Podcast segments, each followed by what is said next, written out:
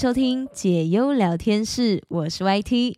等了好久，终于再度更新啦！谢谢各位好听友们的耐心等待。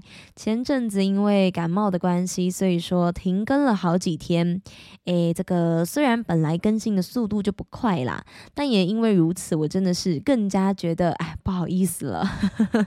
现在大家听声音，不知道你听不听得出来，还有一些鼻音在里面。就是如果你有听出来的话，还希望大家能够多多见谅。我现在真的是每天都吃的很健康，然后也是咕噜咕噜咕噜喝了很多很多的水，希望可以赶快痊愈，就是那个鼻音可以赶快消掉。我甚至是连甜食都不太敢吃诶，因为以前就是上班的时候，我可能都是需要摄取一些糖分来提神。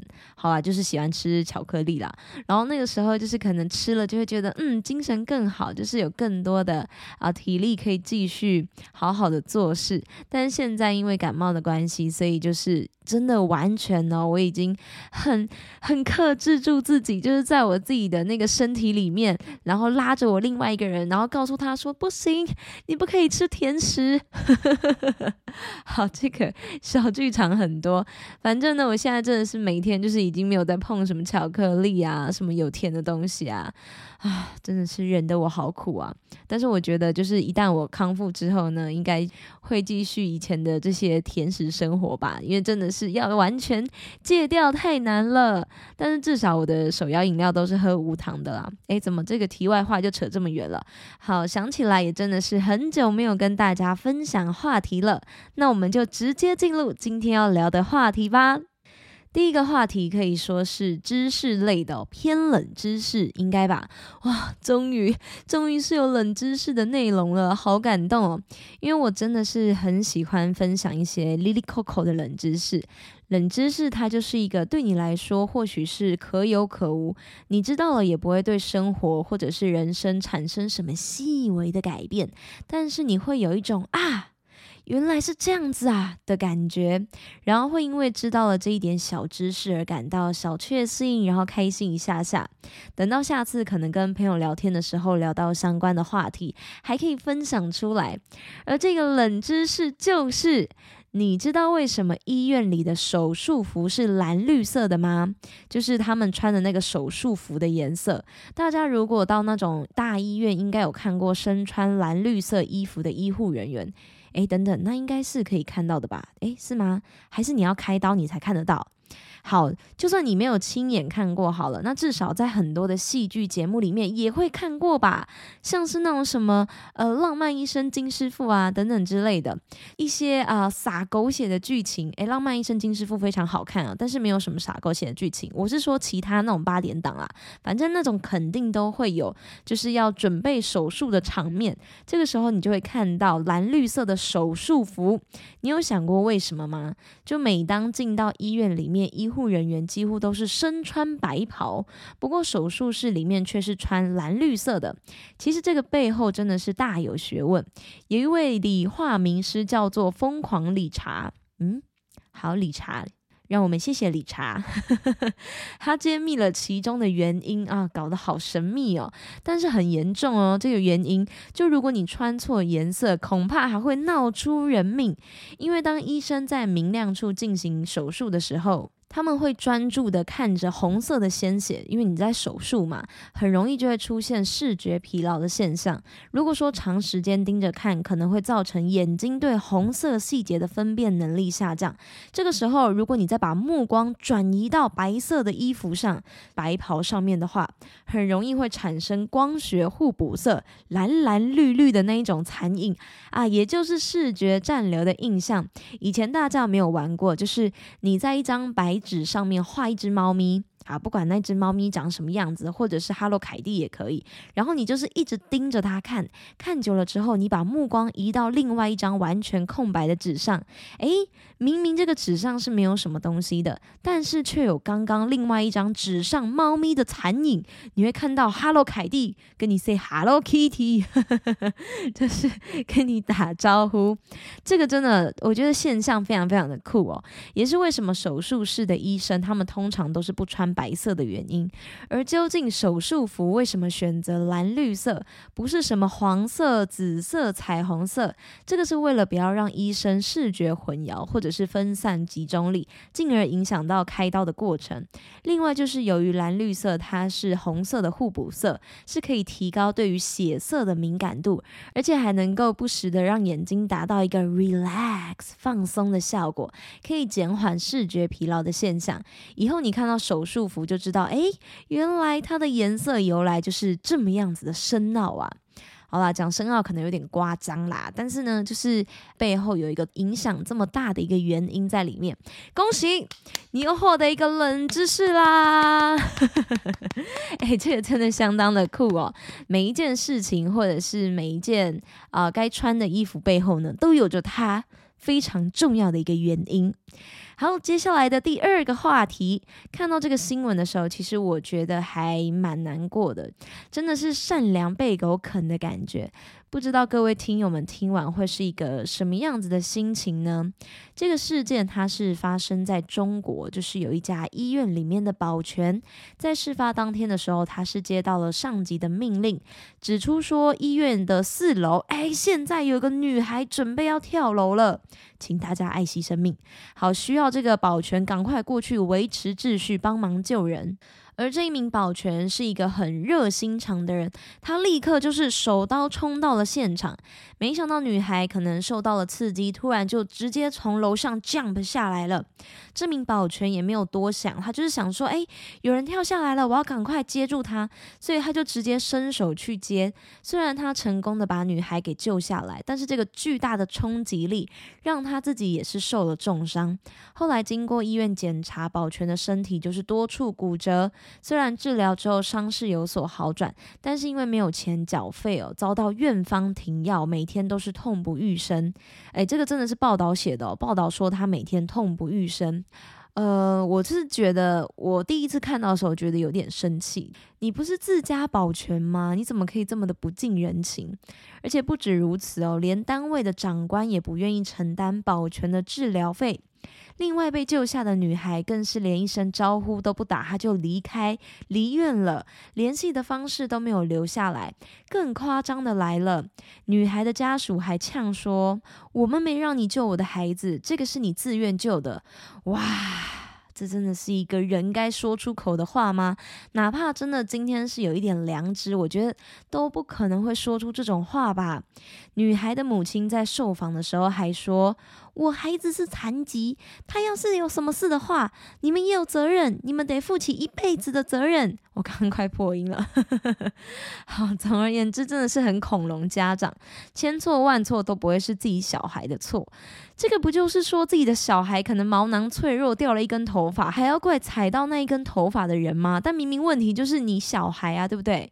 好，这是一个很奇怪的比喻，但好在让人欣慰的是说，现在这个保全他靠着当地的爱心协会捐献的款项继续治疗，勉强能够撑得住生命啊，这样才勉强能够撑得住生命。而后来得知这一切的保全，就是他躺在病床上独自流下。了眼泪。以上就是这一则报道的全文了。天哪，真的是让人很心疼呢。就是你把这个报道看完的时候，那天如果说他没有救下女孩，我想女孩的妈妈一定会说都是医院的疏失，对不对？这很常会是一个起始句，就是都会说什么是你们医院没有救到我的女儿啊，是你们医院的疏失让她跑上了什么阳台啊，随便，反正就是她跳下的某个地方。我觉得。嗯，很多时候可能家属也许当下情绪激动，会有那样子的心态吧，然后会在那边哭天喊地啊，我要赔偿啊，我要偿命啊。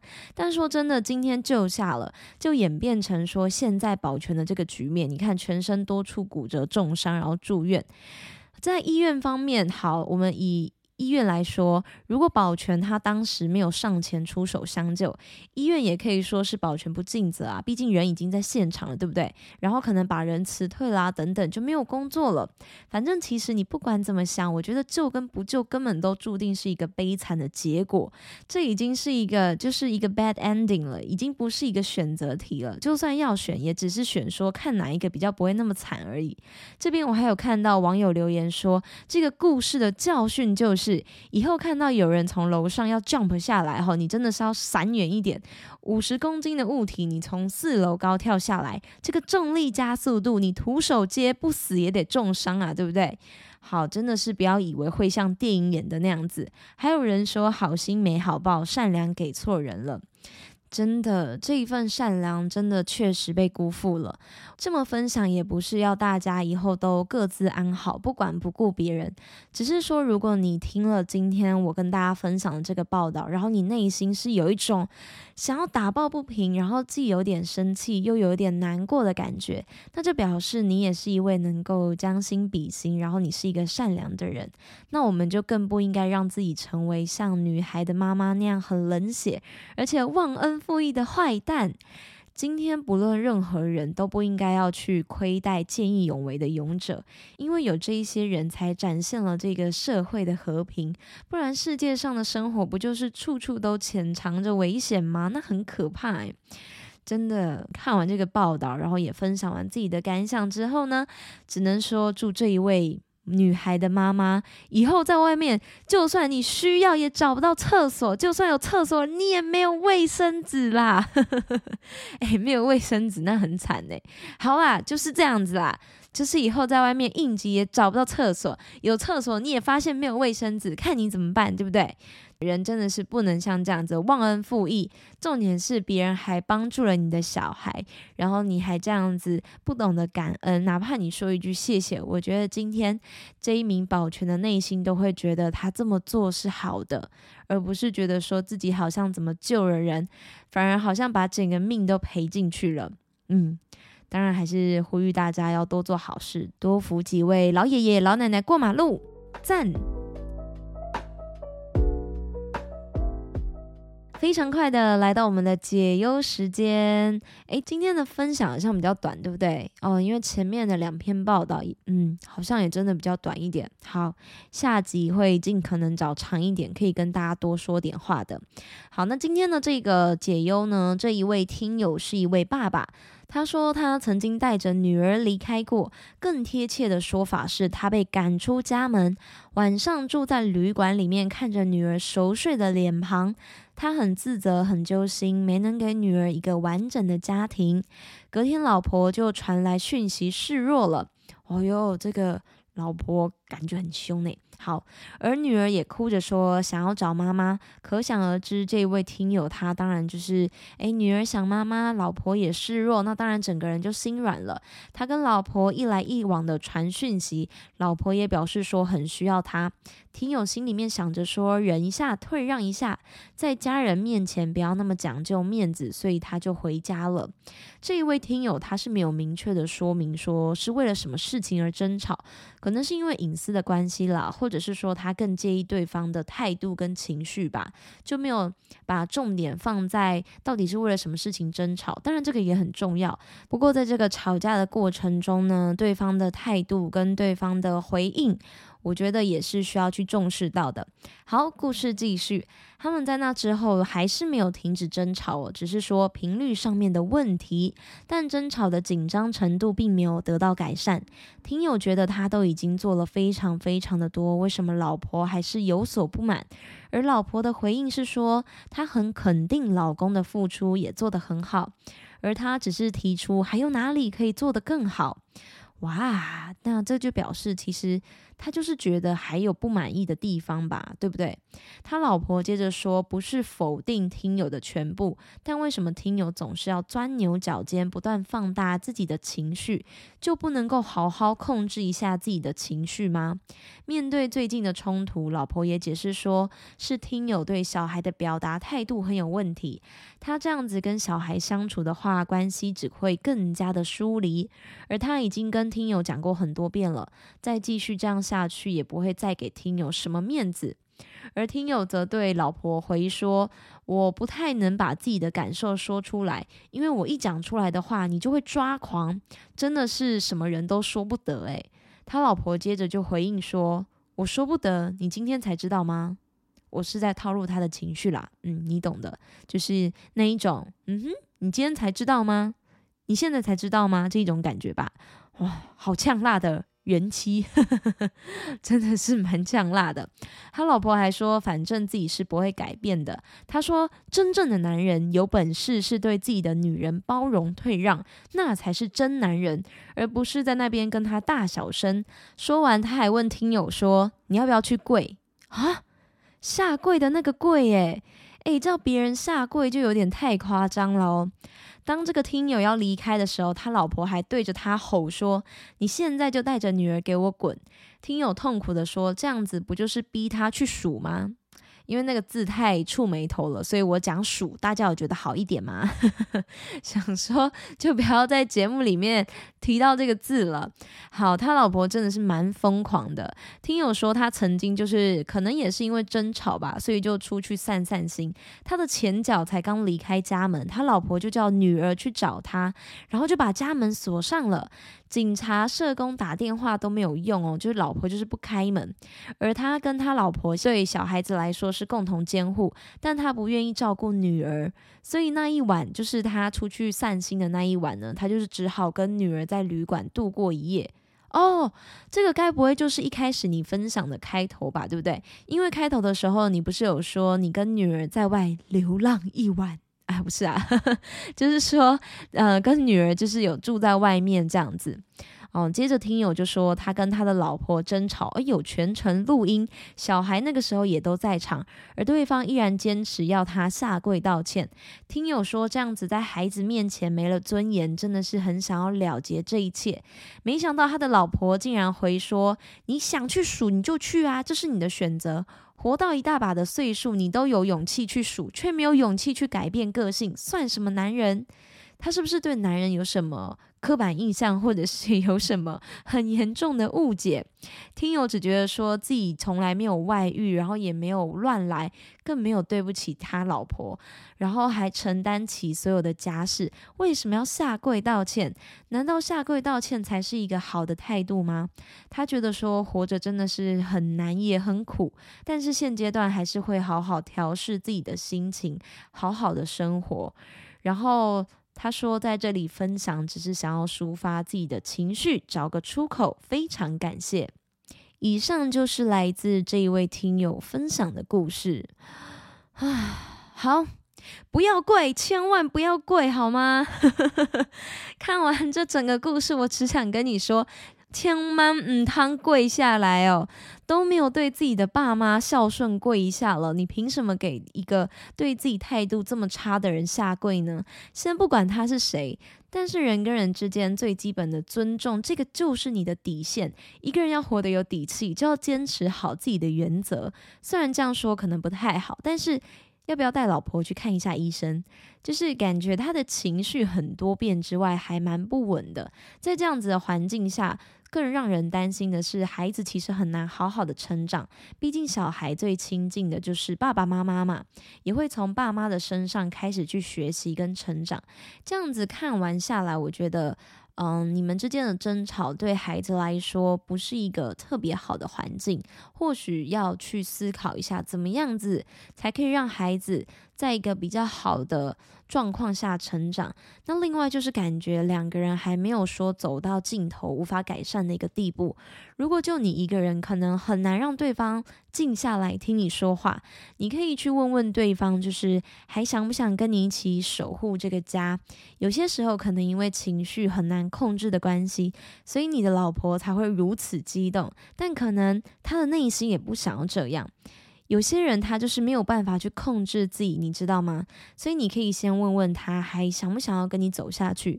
在他冷静的时候啦，双方保持冷静，然后互相提出彼此的一些疑问跟问题去回答。那你就可以问问他说。嗯，到底还想不想要跟你走下去？双方如果都愿意，也达成共识，就可以一起去找心理医生的辅导协助。这个真的是要透过第三方的专业人士，让你们可以更和平，也更完整的去解决彼此沟通上的一些问题。因为看你的分享，你说老婆她也是有示弱的一面，而你也有因此心软的一面，就代表说彼此都还是愿意为了对方稍微的往后退那么一点点。那么就不要这样子放弃了。你们的小孩肯定也不希望看到你们带着对彼此的不谅解，也不说开，就这样分开。另外一点就是，你对这个家庭的付出，你觉得你做了很多很多，但会不会有一个可能，这么样子的可能都没有在对方的点上呢？就像是。送礼要送到对方真正喜欢的那个，才会真的送到对方的心坎里。对方可能因为你送礼很开心，但是如果你的礼并没有送到对方喜欢的，他也不会表现出来。他就是诶，谢谢你的礼物这样子，但是并没有真正的送进心坎里。所以我才会说，送礼是要送对方喜欢。你知道对方喜欢什么？投其所好才能送到对方的心坎里。